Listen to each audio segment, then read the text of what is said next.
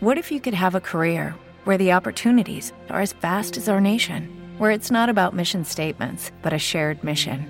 At U.S. Customs and Border Protection, we go beyond to protect more than borders from ship to shore, air to ground, cities to local communities. CBP agents and officers are keeping people safe.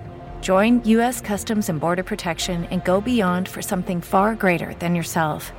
Learn more at cbp.gov/careers. Hola de nuevo y bienvenidos al extra 19 de la segunda temporada de Maji-chan in Japan.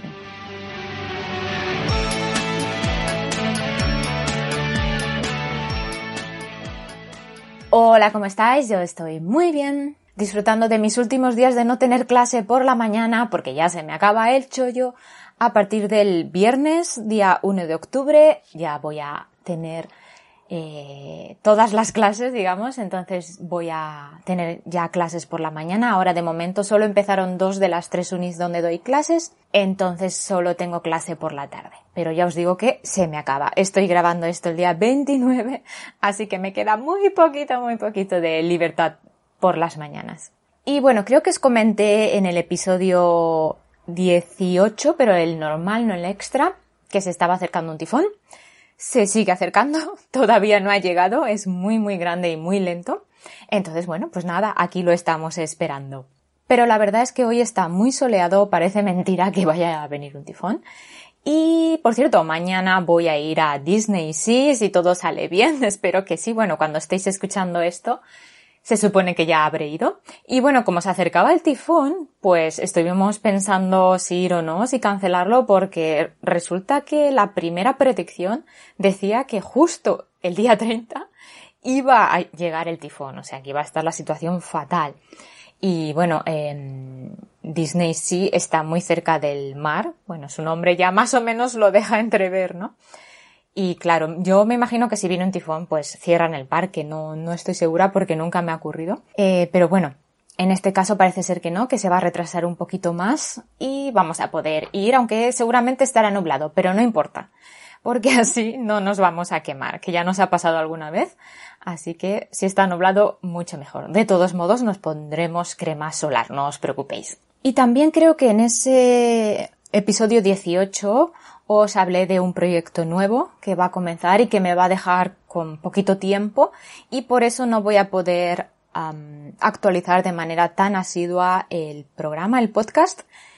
Creo, creo que no me va a dejar. Yo voy a intentar, en la medida de lo posible, seguir con el ritmo, con el mismo ritmo de actualización, pero no creo que sea posible. Así que si alguna vez, alguna semana no puedo publicar nuevo episodio, os ruego que me disculpéis. Todavía no puedo contar de qué se trata este proyecto. Espero que me den permiso dentro de poco y os pueda contar de qué se trata, pero estoy muy muy ilusionada. Este sábado 2 de octubre empezará el proyecto. Como veis voy a tener una semana bastante movida.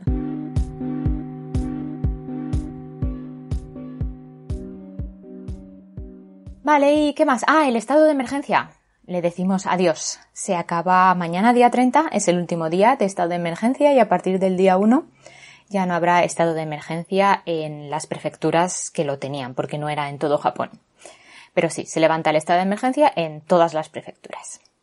Y creo que sobre mi situación actual y la situación actual del país, creo que eso es todo así de manera muy resumida, así que vamos ya al tema de hoy.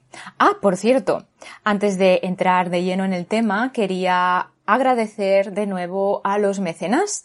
Muchísimas gracias por vuestro apoyo. Y tenemos nuevos mecenas, cada día somos más. Estoy muy, muy ilusionada y muy, muy agradecida. Por eso quiero seguir gambareando con el podcast. Y con lo que llevo recaudado, de momento lo que voy a hacer es pedir un logo. Sí, vamos a tener un logo de Maichan in Japan. Ya está pedido. A un artista todavía no puedo desvelar de quién se trata y espero que lo tenga listo en breve para poderlo usar eh, en las miniaturas del canal.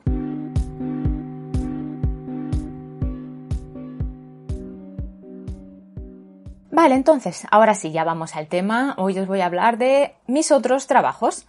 Creo que la mayoría de vosotros, los que me escucháis asiduamente, sobre todo los mecenas, sabéis que yo trabajo eh, como profesora de español en la universidad.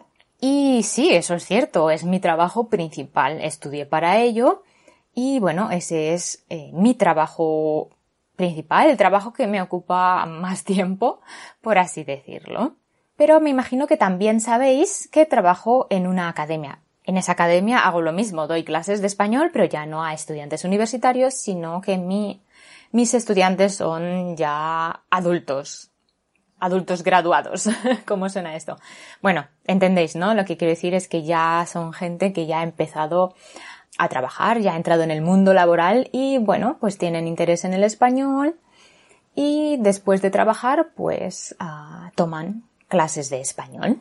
Pero aparte de eso, ¿hago algo más? Pues sí, muchísimas cosas más que ahora os voy a contar en detalle.